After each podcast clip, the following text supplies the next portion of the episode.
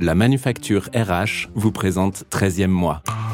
Que le DRH connaisse le salaire de tout le monde, ça c'est normal, mais tout le monde connaît le salaire du DRH. Trois vertus, moi j'aime bien dire c'est un peu les trois S. C'est plus simple, c'est plus sain et c'est plus sexy. Et donc ça évite aussi le côté euh, radio moquette où à la machine à café on y a un tel nouveau, il paraît qu'il a un salaire énorme. En général, ça renvoie quand même une image qui est de dire s'ils sont capables de faire ça, derrière, ça doit être énormissime. En plus de ça, on va un peu plus loin, on a un processus de recrutement qui est aussi assez original, qui se termine pour tous les recrutements de personnes en CDI par ce qu'on appelle le grand oral. Moi, il y a un truc que j'avais pour habitude de dire quand j'étais DRH sur le côté euh, une entreprise n'est pas une maternité. Alors là, t'es bien installé sur ta chaise, je partage ça, mais c'est que c'est un truc un peu, un peu, un peu spécial. Le comité de poison permet aux collaborateurs de Lucas qui ont plus de 3 d'ancienneté de décider par eux-mêmes du salaire qu'ils souhaitent. Papa, c'est vrai que tu licencies des gens? Ça, c'est tout simplement la question que ma fille m'a posée un matin sur le chemin de l'école alors que j'étais DRH. Bon, je lui ai évidemment expliqué que mon métier allait bien au-delà des licenciements, que c'était l'art de construire des équipes exceptionnelles, de développer des talents et de cultiver le leadership en entreprise. Mais ça m'a confronté une fois de plus à la mauvaise réputation de mon métier. Depuis, j'ai donc œuvré à faire briller la fonction RH pour aider les DRH à bâtir des équipes qui reflètent leur vision et à développer leur propre leadership. Je suis Flaubert, le fondateur de la Manufacture RH, le spécialiste du recrutement et du coaching des fonctions RH. Et je suis ravi de vous accueillir dans 13e mois, le podcast qui décrypte l'excellence RH. Grâce à des interviews de DRH inspirants, des conseils concrets et des chroniques d'actualité, vous aurez toutes les clés pour comprendre les tendances et innover. Allez, laissez-vous inspirer et venez intégrer notre communauté RH pleine d'énergie. Bonjour Charles. Bonjour Flaubert. Bienvenue dans 13e mois, le podcast qui décrypte l'excellence RH. Alors dans la vie, il y a ceux qui prennent l'escalier et ceux qui prennent l'ascenseur. Toi, c'est un ascenseur supersonique que tu as pris pour mener ta carrière. Bon, déjà, tu as un background académique qui fait pas lire d'envie le chasseur de tête que je suis. Central Paris, Columbia pour les mathématiques appliquées, et Sciences Po, que de belles adresses. Mais, car il y a un mais, comme dans toute histoire d'homme avec un grand H, il y a un moment où la machine s'enraye et où un truc se casse. Toi, ça a été en 2017, l'année où tu as fait euh, un burn-out, un coup du sort qui a réorienté ta fusée professionnelle. Comme le dit le proverbe, à quelque chose malheur est bon, et c'est donc souvent au cœur de la tourmente que naissent les plus belles initiatives. Et toi, tel Elon Musk qui crée une société dès qu'il rencontre un problème, tu transformes cette épreuve en tremplin et tu crées Bloom at Work, une solution qui permet de prendre le pouls des équipes et d'agir sur leur bien-être et leur engagement. Bloom at Work est racheté en 2021 par Lucas et tu intègres donc leur équipe comme chef de produit engagement avant d'être nommé DRH en mars 2022. En voyant ton parcours, Charles, je me dis qu'il est loin le temps où les DRH se devaient d'avoir un parcours classique. Toi, ton parcours te place non seulement parmi les étoiles, mais je dirais même que tu es une météorite dans le ciel DRH. Tu aimes d'ailleurs te définir comme un méta DRH, un expert RH dans une entreprise qui conçoit des outils pour les RH. Dans cet épisode, on va explorer une question qui mêle mathématiques et management puisque nous allons parler transparence sur les salaires et nous avons également choisi d'aborder un sujet qui monte, celui de l'absence de variables dans les politiques de rémunération.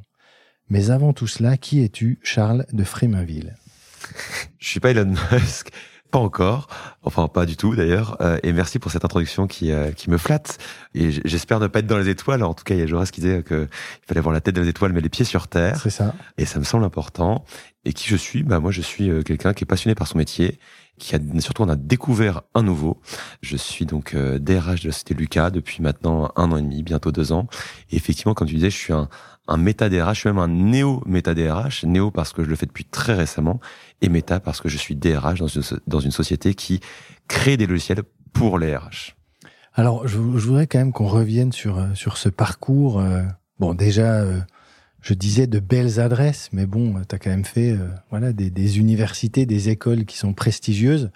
Est-ce qu'à un moment donné, quand tu as fait ces études-là, tu t'es dit, tiens, un jour, je serai DRH C'est marrant que tu me poses cette question, car oui, je me souviens à Centrale d'une table ronde euh, sur c'est quoi le métier de DRH et euh, pour la première fois de ma vie, j'étais allé voir euh, l'intervenant à la fin et je lui avais dit j'aimerais bien juste parler avec vous de votre métier. Et donc on avait repris ensuite un café d'une heure pour voir ce que c'était DRH. À l'époque, je devais avoir 20 ans.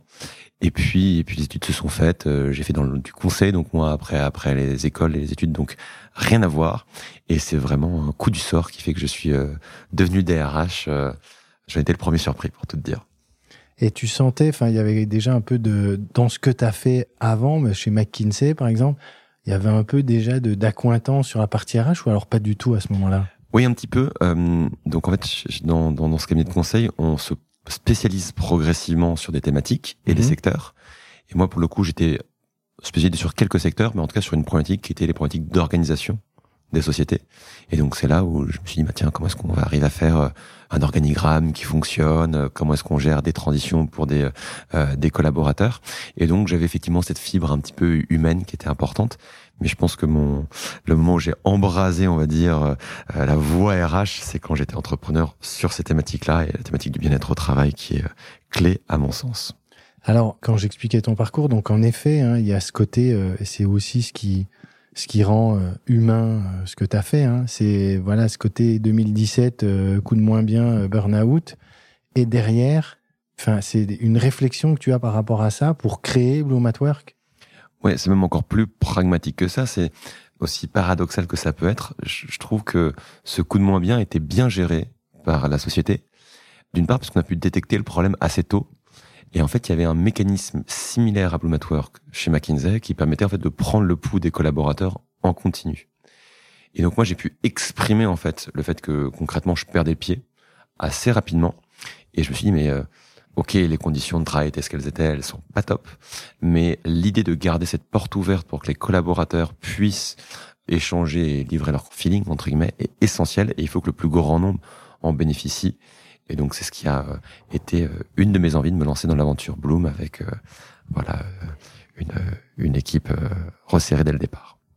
Ok, ben écoute, merci pour le, le, partage de de ce parcours et de ta vie. Moi, j'aime toujours bien, alors surtout, ça va être super intéressant d'avoir ta vision à toi. J'aime bien commencer les épisodes quand je rencontre un ou une DRH par sa vision du métier de DRH. On peut prendre dix personnes, elles vont nous dire certainement dix choses différentes. Et toi qui euh, embrasses cette fonction depuis euh, quelques euh, mois, années maintenant, qu'est-ce que tu peux nous dire sur, ok, c'est quoi être DRH en fait? Alors, je peux peut-être te dire comment en tout cas j'ai pris ce poste et comment ça m'est venu. En fait, moi, je suis venu avec une feuille de mission, une fiche de route assez claire. C'est le jour où notre CEO Gilles nous dit voilà Charles, euh, là, on va, pour la première fois de son histoire, Lucas va lever euh, des fonds. Mhm. On va lever 65 millions d'euros. Aujourd'hui, on est 300. On était en 2022. En 2025, on va être 900. Donc, on va faire x3. Et on veut arriver à faire ça en ayant les meilleurs et en gardant notre culture. Et ton job, bah, c'est juste de rendre ça possible. Sympa comme feuille de route à la base. Absolument génial. Et j'étais, je signe, je signe direct. Et donc c'est effectivement un truc qui m'a vraiment stimulé. Et donc je pense que ma vision, mon job, en tout cas, elle est assez orienté autour de ça. C'est un job de DRH même plus de start-up, mais de scale-up, donc ces sociétés qui ont vocation à, à, scaler, à grandir et à passer à l'échelle rapidement. Et donc, mon job en tant que DRH, c'est d'aider à orchestrer une équipe de spécialistes, parce que moi, je suis pas un spécialiste du métier RH. Mm-hmm. En revanche, j'ai pu aider, enfin, je l'espère, mes équipes de RH sur le terrain qui aident les collaborateurs, qui recrutent, qui s'occupent des locaux, qui gèrent leurs contrats à mettre en place les processus et la gestion de projet pour qu'on puisse le faire à plus grande échelle et de manière plus efficace. Donc, euh, mon rôle était presque d'un chef d'orchestre, chef de projet, euh, d'expertise RH, avec euh, cette vision, en essayant d'être l'humble, on va dire, garant du temple sacré Lucas, parce qu'à nouveau, à nouveau multimilité sur ce que j'ai pu faire par le passé, puis multimilité sur ce que j'ai pu faire euh, chez Lucas, parce que je suis aussi le dépositaire en fait d'une culture euh, de, de, plus de deux décennies.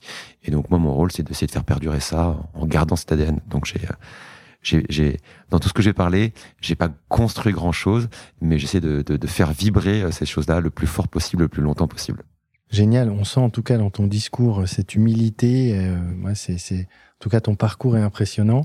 Euh, autre petite question, toi qui ne viens pas du monde des RH, Est-ce que tu te dis, OK, dans l'équipe, je suis assez ouvert aussi pour prendre des gens qui ne viennent pas spécialement du monde des RH 100 fois. On recrute actuellement dans l'équipe RH et donc je serais absolument ravi que des gens euh, viennent d'ailleurs. Et s'il y a des gens qui nous écoutent et qui veulent euh, demain euh, devenir RH, qu'ils n'hésitent pas. on a dans notre équipe quelqu'un qui, après avoir fait de la vente, a rejoint nos équipes d'office management. Elle performe au top, donc félicitations à elle. Et donc voilà, si peut-être que demain vous faites quelque chose qui n'a rien à voir avec le schmilblick, et eh ben euh, tentez votre coup. Et puis euh, chez Lucas ou chez d'autres personnes qui sont assez ouvertes pour euh, tenter ça, je pense que la RH c'est une fibre autant qu'une qu'une compétence.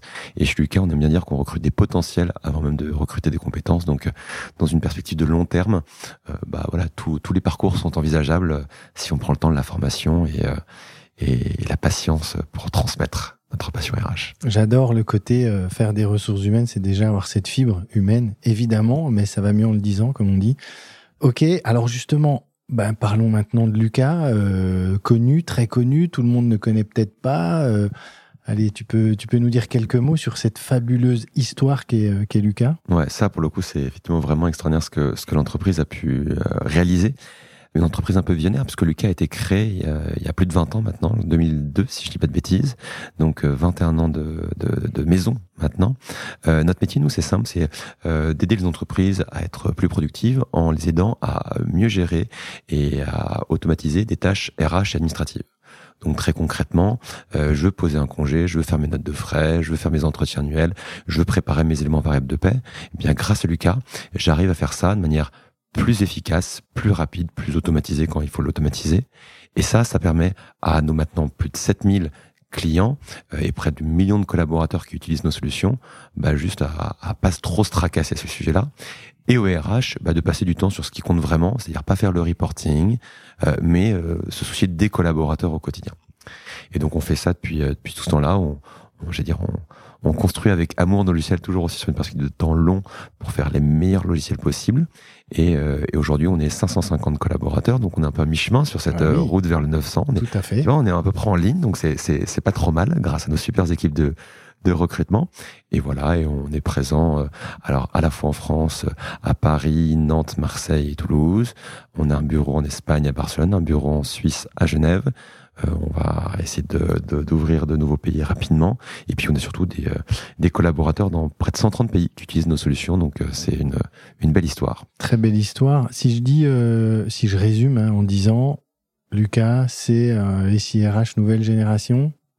Ça, bon ça me va bien. Ouais. Je pense que ça se Alors SIRH, ce qui est assez intéressant, c'est que la place de la fonction financière est aussi intégrée. Ok. Et souvent dans des petites structures, ben voilà, les notes de frais, parfois c'est les RH qui les font. Donc nous, on aime bien dire c'est une plateforme RH et financière. Okay. Parce qu'on peut gérer ses achats, ses notes de frais euh, grâce à Lucas également? Donc, SIFRH, je sais pas si ça se dit. en tout cas, et il y a un côté aussi que vous mettez en avant, euh, je me rappelle, c'est que euh, ces outils-là, ces plateformes, ont pas besoin d'être chiants à la base et qu'on peut avoir un truc qui est plutôt ludique, qui peut se construire par briques. C'est un peu ce que vous mettez en avant également. Ouais, ouais on aime bien dire qu'on on aime bien construire des logiciels qui sont ni gris, ni moches, ni tristes. Ouais, c'est ça. Et c'est malheureusement, euh, c'était un peu le standard il y a quelques temps, donc nous on essaie de casser tout ça et ça explique notre belle croissance puisqu'on on double de taille tous les deux ans. Voilà, donc ça fait euh, une belle croissance. Bravo, très bien. Et puis, ben, en effet, vous, vous aidez euh, les RH à, mieux faire leur, leur job et être encore plus présents auprès des équipes et à se concentrer sur, sur le vivant de l'entreprise, comme j'aime à le dire, euh, donc ça, c'est vraiment top. Euh, donc on a décidé dans cet épisode d'aborder euh, deux sujets qui sont liés. le premier, c'est la transparence en matière de salaire. Ça, c'est un sujet. J'avais déjà un peu abordé ça dans, dans un des, des, épisodes avec Marc-Henri, le, le, DRH de Rémi Cointreau. C'est un sujet qui est en train de monter. On entend un peu parler à droite à gauche. Cette suppression de euh, cette, ce tabou en fait, hein, parce que c'est un tabou en France de se dire non non on parle pas salaire déjà entre amis on a du mal à en parler dans l'entreprise. Alors ça part d'où et c'est quoi exactement? Ça veut dire que moi je rentre chez Lucas, je m'assieds et je sais quel est le salaire euh, de, du collègue qui est à côté. C'est exactement ça. Dès ton premier jour chez Lucas, que tu sois euh, stagiaire, collaborateur individuel, manager ou le nouveau big boss, tu pourras te connecter donc justement sur la plateforme Lucas. Euh, on a un logiciel qui s'appelle Pagar Rémunération Et là-dessus, tu peux voir la situation individuelle de tous les collaborateurs de la société. Tous. Donc je tape un nom, Tu tapes un nom, on tu dis le Charles. Ok. Donc, que le DRH connaisse le salaire de tout le monde, ça c'est normal. oui. Mais tout le monde connaît le salaire du DRH également chez Lucas. Et donc, il tape Charles de Fréminville, et là, il voit ma rémunération aujourd'hui, mais aussi mon historique. Et tout ça, c'est transparent pour tout le monde. Ça fait combien de temps que c'est ça a tout ça a pas toujours été comme ça. Si. Ça a Et toujours été comme ça. Et c'est là où c'est assez, a- assez brillant et, euh, et, et tu vois, je, moi je suis dépositaire de cet héritage-là, mais c'est c'est génial parce qu'on le verra. C'est c'est pas évident à mettre en place, mais euh, enfin je l'imagine, mais effectivement ça a toujours été comme ça et c'est même une règle claire dès qu'on recrute un collaborateur, on lui parle de cet élément-là, qui est un élément de notre culture. Parce qu'en fait, pourquoi on a fait ça?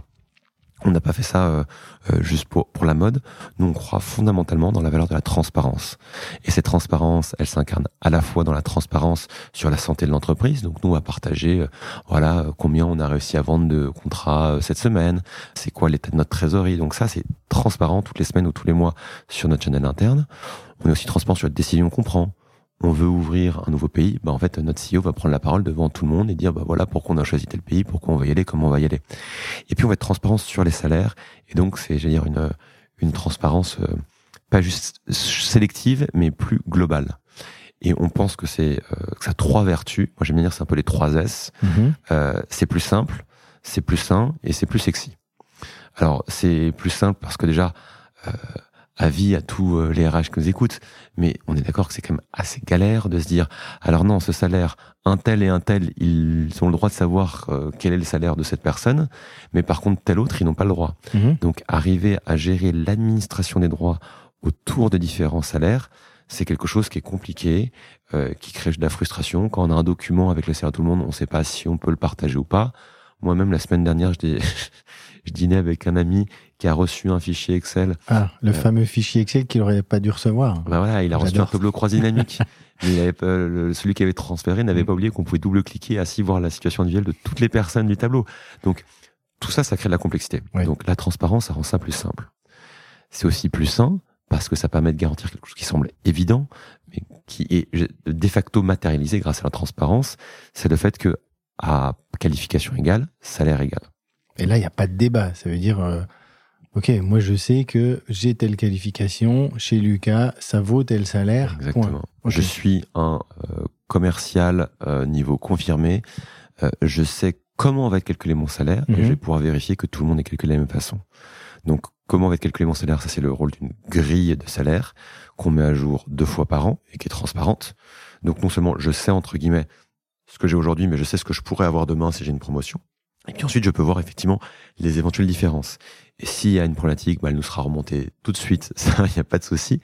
Et donc, ça évite aussi, je veux dire, le côté euh, radio moquette où à la machine à café, on dit ah ouais, mais un tel, tel nouveau, il paraît qu'il a un salaire énorme. Donc ça, c'est finito. Et puis le troisième point, c'est aussi le côté, j'allais dire, plus euh, plus sexy. Euh, je pense que c'est plus attrayant pour un collaborateur, en plus d'avoir la visibilité sur les salaires dans son entreprise, plutôt que d'avoir une sorte de black box dans lequel on ne sait pas tellement à quelle sauce on pourrait être mangé euh, lors des prochaines évolutions. Et puis c'est aussi plus sexy parce que, soyons clairs, nous, les candidats qui viennent nous voir, aujourd'hui, sont attirés par cette valeur de transparence pour les salaires, mais pour les autres dimensions donc, que j'ai évoquées. Et donc, le fait de pouvoir capitaliser sur notre culture, bah, c'est quelque chose qui, moi, me semble intéressant et qui permet d'attirer les meilleurs talents parce qu'aujourd'hui, on, on recrute 250 personnes chaque année, on veut que ce soit les meilleurs. Donc, euh, tant mieux si euh, ça attire les meilleurs. Ce que tu es en train de nous dire, là, je, le- je l'entends un peu en filigrane, mais je voudrais juste euh, être certain, c'est qu'il y a déjà une vertu, c'est que une entreprise qui est capable d'être transparente sur ses salaires, alors ça plaît ou ça plaît pas à un candidat, mais en général, ça renvoie quand même une image qui est de dire, s'ils sont capables de faire ça, derrière, ça doit être énormissime. Oui, je pense que ça, ça a un effet signal, Mhm. effectivement, pour les candidats. Je pense que ça filtre aussi. C'est-à-dire que je disais plus sexy, mais c'est pas plus sexy dans l'absolu. C'est-à-dire qu'il y a des gens qui vont pas être à l'aise avec Mhm. cette idée. Et c'est OK. Et à ce moment-là, au revoir, on se quitte On bons pas fait pour, euh, pour euh, travailler Exactement. ensemble. Ça va dans les deux sens. Ça va dans les deux sens. Donc, effectivement, c'est un signal qui est positif, qui est envoyé au candidat, euh, mais c'est également, on va dire, quelque chose qui discrimine. Donc oui, je pense que ça, ça donne, je pense, le message de tiens, cette boîte, elle est pas comme les autres, et donc ça attire l'attention. Et donc, euh, moi, je suis même convaincu, hein, s'il y a des gens qui cherchent un boulot euh, en ce moment, ils se disent tiens, ouais, effectivement, Lucas, transparence. euh, C'est pas juste une valeur affichée, c'est une valeur incarnée. Et cette différence-là, je pense qu'elle peut, elle mérite euh, d'être mise en avant. Alors c'est vrai que bon, nous notre job c'est de faire du recrutement et je, suis certain que l'argument de dire à un candidat ou à une candidate, ok, et en termes de rémunération, la rémunération proposée c'est ça, et d'ailleurs il y a une vraie transparence dans l'entreprise sur les salaires, c'est un vrai argument euh, et, il y a de l'attractivité derrière. Ça, je pense que vous le notez ça. Oui, tout à fait. Enfin, on a on a la chance d'avoir beaucoup de candidats qui viennent vers Lucas. On a plus de 400 personnes qui chaque semaine candidatent pour un poste chez Lucas, donc on en est très heureux et très flatté.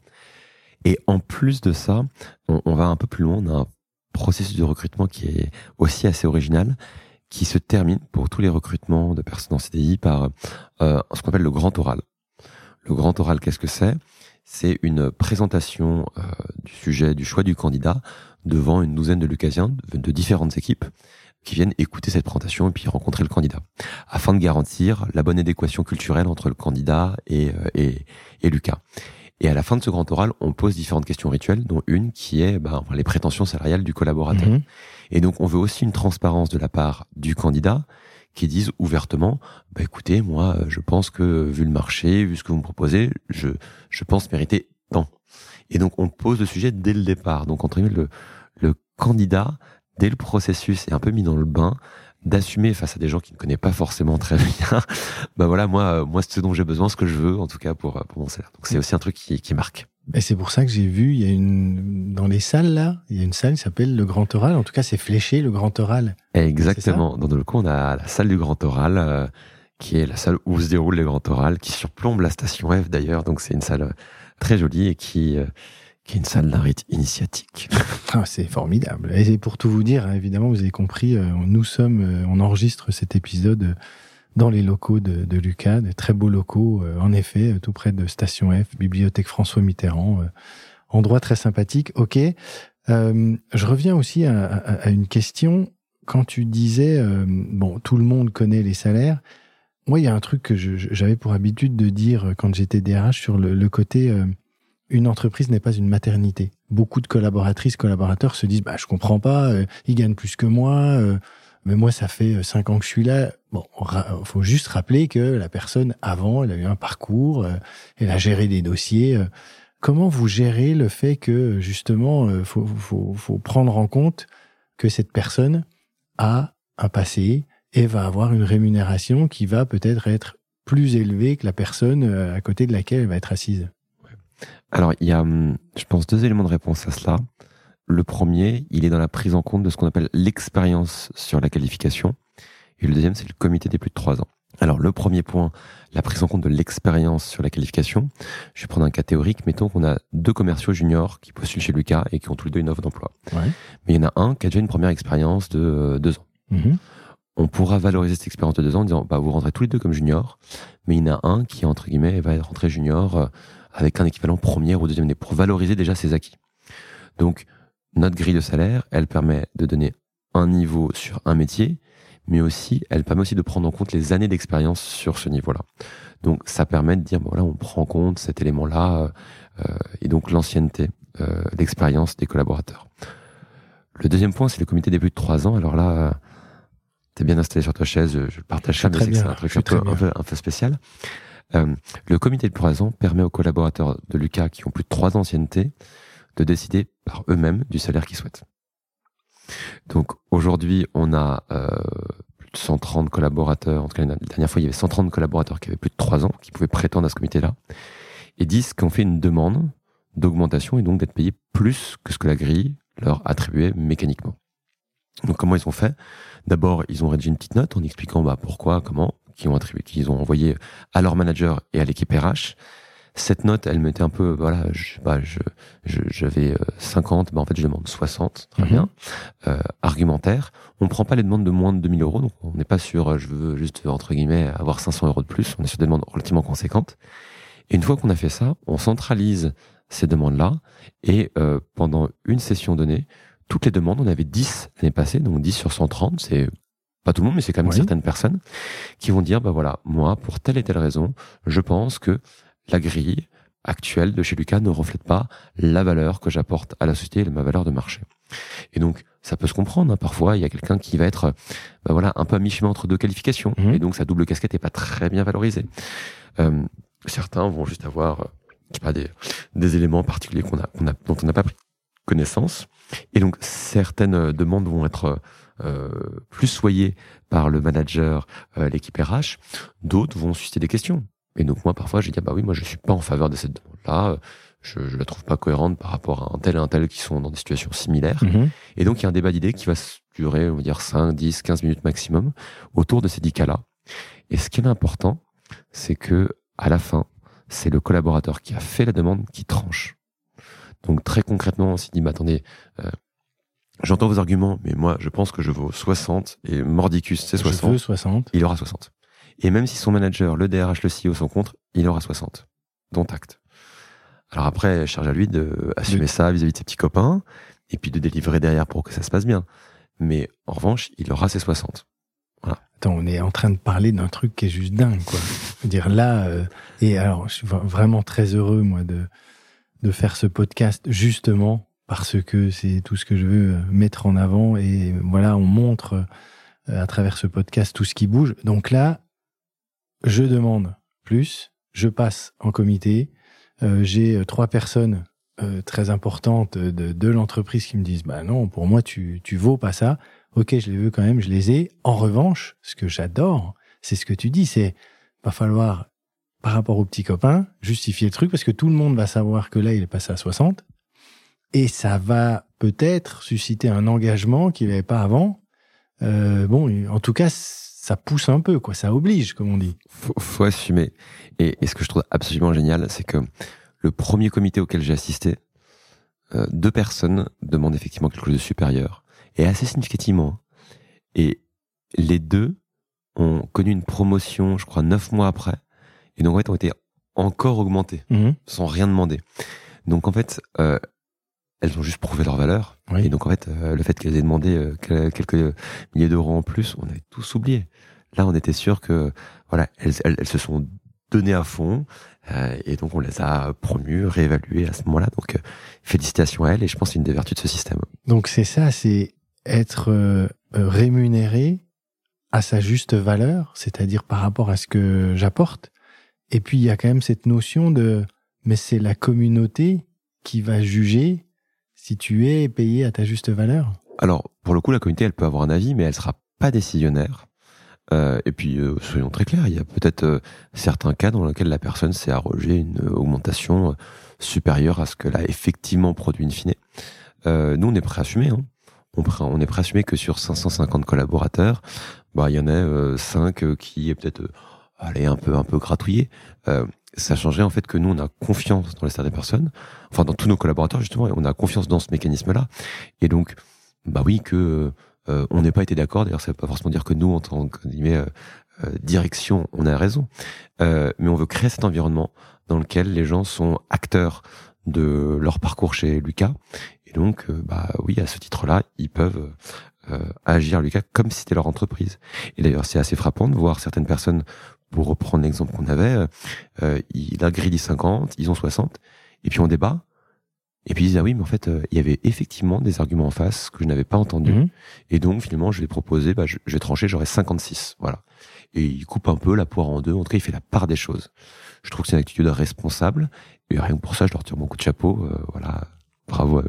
C'est vrai que c'est super responsabilisant comme, euh, comme process. euh, C'est Bah, tu disais là, voilà on n'est pas à la maternité Euh, moi j'aime bien euh, je le dis un peu un peu plus on va dire euh, à la Jones. Moi j'aime bien dire Lucas c'est pas ta mère quoi. Donc euh, on est on est là effectivement aussi pour on est face à des grandes personnes euh, voilà qui euh, parfois ont des familles à charge qui euh, enfin c'est des adultes quoi. Ah oui, donc euh, oui.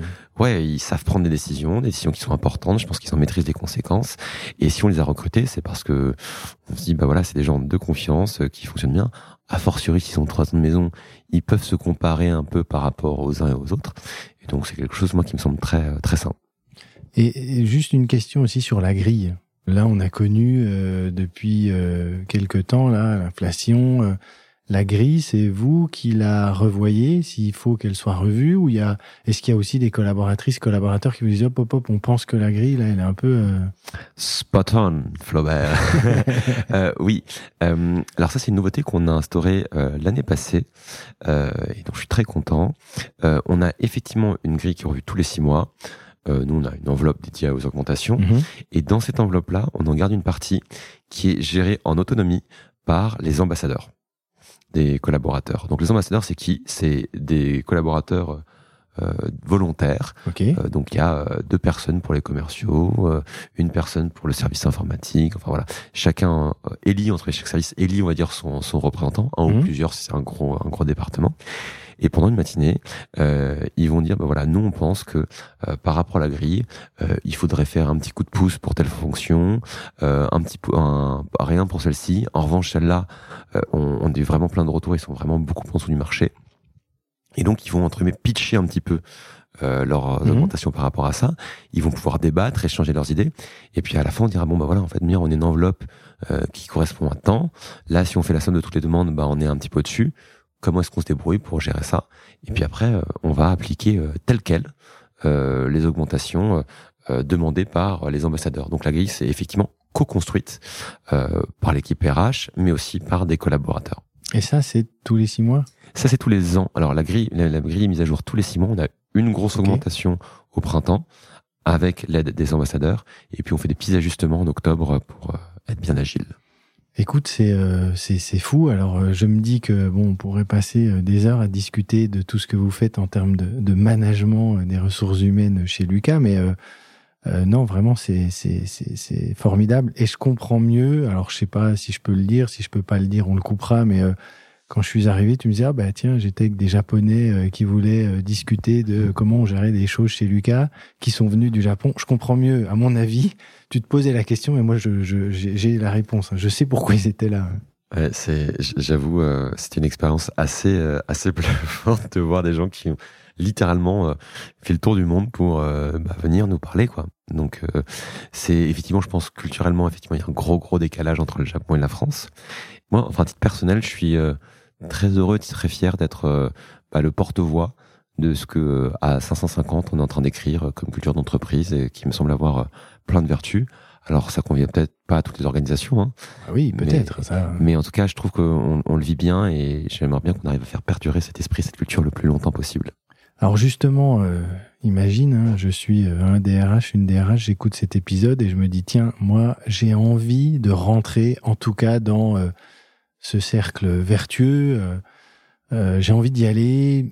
Je me pose des questions. C'est quoi tes conseils euh, C'est quoi les, les pièges à éviter si jamais tu veux rentrer dans un dans une transparence en termes de rémunération? Ouais, alors moi j'aime bien, euh, un- on va dire, en, en trois étapes Mhm. vers cet élément-là. Le premier point, c'est de s'assurer de l'alignement des différentes parties prenantes. On va pas se lancer dans la trans- transparence des salaires sans euh, voilà un, un- un fort investissement ou implication ou soutien euh, voilà euh, du, du, du big boss, euh, du comité de direction. Souvent c'est en plus les plus grands salaires, Ah donc oui. il faut que eux assument aussi. Euh, mais il y a de eux, mais il y a éventuellement aussi euh, ben voilà euh, les instances représentatives du personnel et puis juste sentir un peu le pouls des collaborateurs. hein. Si à la machine à café vous testez le- la vie avec deux trois quatre personnes et que vous dites non mais attends ton truc jamais chez nous, Mhm. faut pas y aller. Deuxième élément, si vous dites ok on peut le faire, il y a une étape intermédiaire que j'aime bien qui est la grille. Avoir une grille de salaire qui elle est transparente et qui permet de donner un peu l'algorithme pour voir comment on va calculer les salaires à terme société, ça permet, sans révéler qui a quoi et comment chacun est positionné sur la grille, au moins de donner les règles du jeu. Et puis après, il y a le troisième temps qui sera effectivement, bah voilà, arriver à, à rendre tout ça euh, libre. Moi, mon hypothèse, c'est que en faisant la grille, on va se rendre compte qu'il y a des écarts, Mhm. qu'il y a peut-être telle personne qui a pas mal négocié, telle personne qui est peut-être un petit peu en retrait. Donc pour moi, il y a un temps pour dire, bah voilà, peut-être sur euh, un, deux ou plusieurs cycles de réévaluation salariale, on va ajuster pour avoir quelque chose de cohérent. Et une fois que c'est cohérent entre ce qu'il y a et la grille, là, on peut le partager et le révéler. Mais euh, faire tout ça d'un coup, ça risque d'être euh, potentiellement un peu rock and roll. Donc, euh, je suggère d'y aller euh, pas à pas. Tranquille. Ok, y aller pas à pas, en effet. Et oui, il faut qu'il y ait une cohérence déjà pour ensuite pouvoir communiquer parce que Euh, si c'est pas le cas, ça risque en effet de d'engendrer quelques problématiques. Ok, parfait. Écoute, je te propose qu'on passe à la suite de, de, de des thématiques qu'on avait décidé d'aborder. Et donc, euh, la deuxième thématique, c'est la suppression du variable. On est un peu dans la même logique, toujours cette logique rémunération, mais supprimer le variable. Qu'est-ce que tu peux nous dire par rapport à ça? Alors moi j'ai connu des organisations où fixe, variable, on se prenait la tête euh, tous les trois, six mois ou chaque année. Ego, on y va, il faut calculer, euh, bon, aller chercher des chiffres de partout, mobiliser des gens, etc.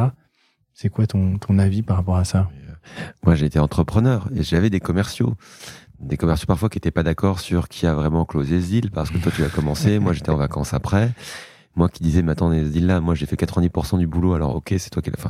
Donc c'est compliqué. Euh, donc il y a effectivement la force de la simplicité là-dessus. Euh, un élément sur lequel j'aimerais euh, insister, c'est qu'effectivement il n'y a aucun variable pour les commerciaux chez Lucas, c'est la perspective de temps long. Euh, concrètement, quelqu'un qui va signer des méga deals coup sur coup, il n'aura effectivement pas de différence à la fin du mois sur sa fiche de paie. Néanmoins, nous, on se dit, tiens, là, il y a un potentiel. Et le jour où il y a le temps des promotions, un poste qui se libère, bah, bien évidemment, on va penser à cette personne-là en premier lieu.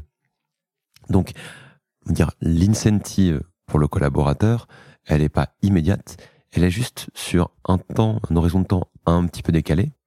Et nous, on arrive à valoriser ce parcours-là. Et c'est comme ça que on a des gens qui euh, sortent d'école et puis deux ans après, on les voit à la tête d'une équipe. Hmm. Parce que juste, c'est des top performeurs. Alors, ok, ils n'auront pas eu un pourcentage du deal qu'ils ont signé, mais ils vont être top. En plus de ça, ça permet de créer une super ambiance d'équipe. On n'est pas en train de se battre pour avoir tel et tel. Euh, Exactement. Et puis même le dernier point, c'est que nous, on a un variable, on a un variable global, Lucas, qui s'appelle l'intéressement, qui est un dispositif que bah, on a la chance d'avoir en France. Et nous, pour le coup, on joue ce jeu-là, on joue à fond, un variable qui peut représenter plusieurs milliers d'euros. Il a dépassé les 4000 euros l'année passée pour les gens qui étaient présents à temps plein. Donc, c'est significatif. Et, euh, et, là, pour le coup, que je sois commercial, que je sois voilà, celui qui a généré le lead, le marketing, celui qui l'a closé, le commercial, ou celui qui va le déployer au customer success, bah, tout le monde va être main dans la main pour l'obtenir. Puis bien sûr, j'aurais pu signer euh, les développeurs qui ont construit l'outil qu'on va effectivement vendre, mhm. et puis même l'équipe RH, parce que nous aussi, on a le droit à cet intéressement. Donc, euh, quand on veut, euh, nous, on a une valeur sur l'entraide, bah, il me semble assez cohérent de dire le variable va être collectivisé euh, et, et, donc euh, l'entraide va être favorisée.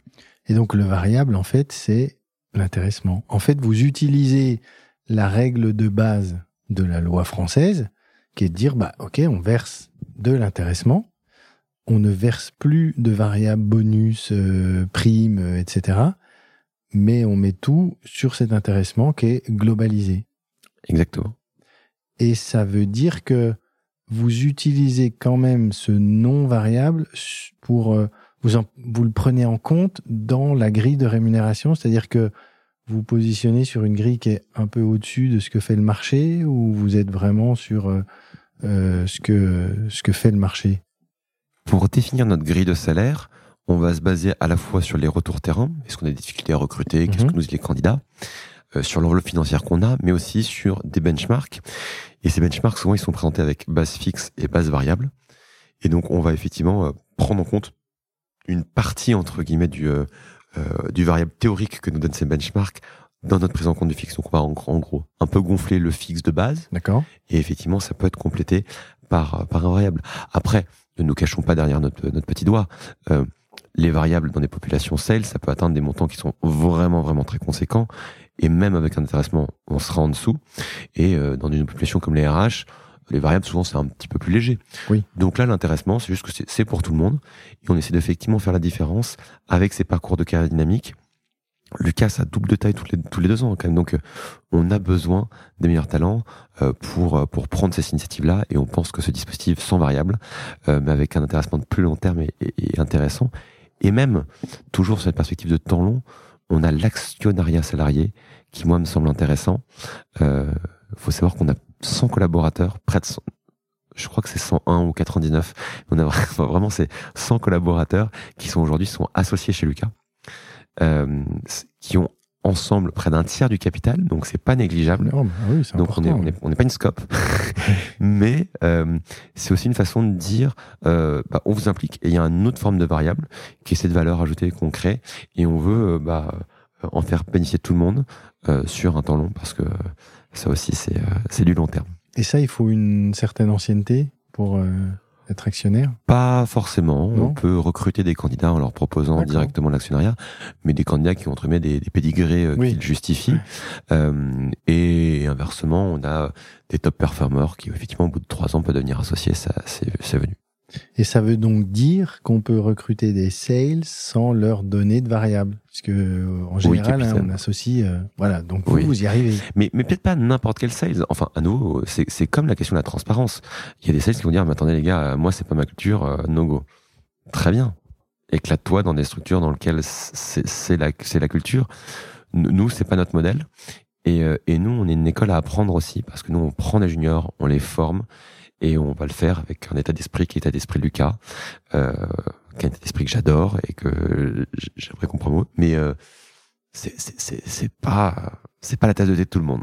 Non, après, de toute façon, c'est une rencontre. Et il faut que ça fitte et il faut que la personne se dise, OK, moi, je suis pas accro à mon variable. Puis j'ai bien compris que j'avais de l'intérêt euh, et de l'intéressement euh, à euh, aller travailler, euh, aller travailler chez Lucas.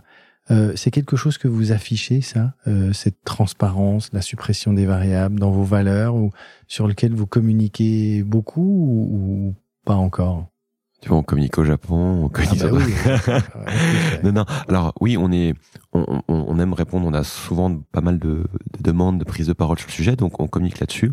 En revanche, sur le fond, on est relativement discret au sens où, euh, tu vois, la transparence salaire, c'est en interne et pas en externe. Mhm. Et on n'a pas besoin d'afficher entre guillemets ces éléments-là euh, partout.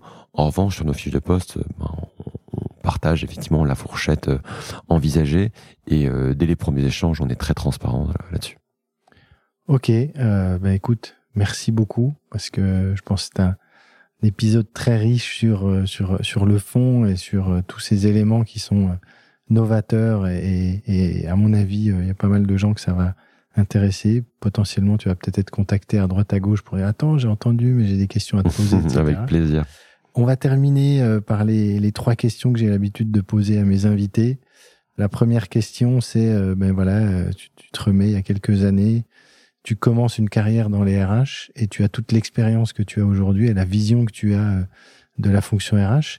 Quel est ou quels sont les conseils que tu donnerais à ce jeune Charles qui débuterait dans les RH Alors, cher Charles, toi qui termines tes études et qui va commencer ta carrière professionnelle en tant que RH, euh, moi je me souviens à l'époque, j'étais pas mal attiré par les noms des entreprises.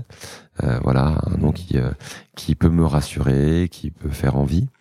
Euh, il me semble important euh, également, euh, surtout quand on est jeune, qu'on n'a pas conscience de l'importance que ça, a, euh, de prendre un soin extrême sur un la qualité euh, de la relation managériale.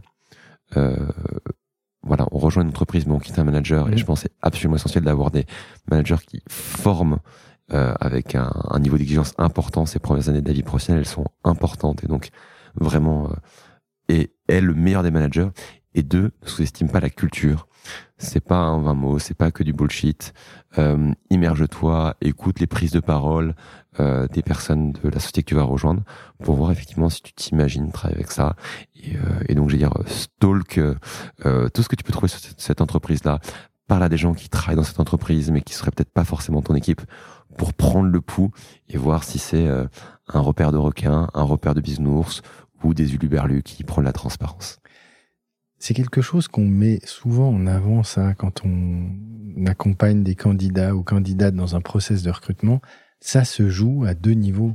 Et c'est aussi eux leur job d'aller euh, creuser en entretien, de voir si les valeurs, elles sont incarnées ou pas, euh, de voir euh, s'ils se projettent ou pas dans l'entreprise. Et en fait, c'est ce que tu dis à travers ces, ces deux conseils.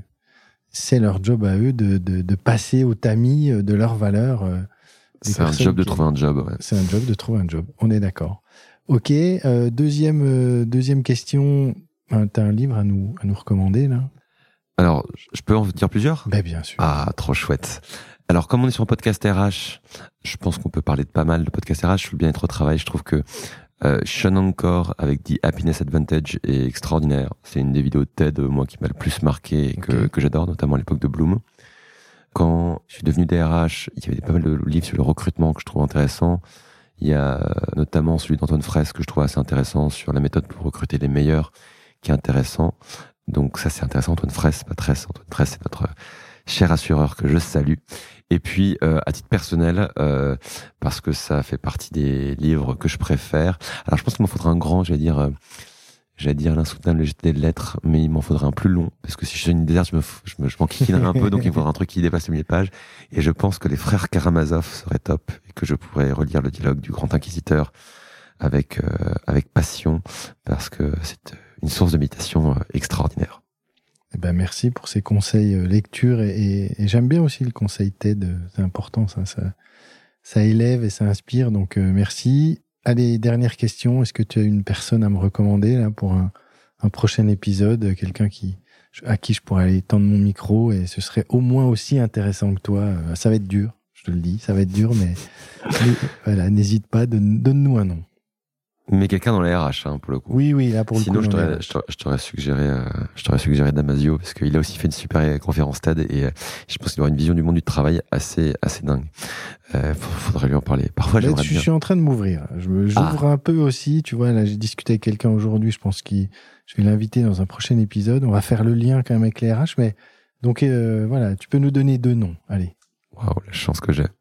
non, pour de vrai, il y avait Servane Petit que j'adore, mais que tu as déjà Ah oui, échangé. C'est fait. et ils font des choses top.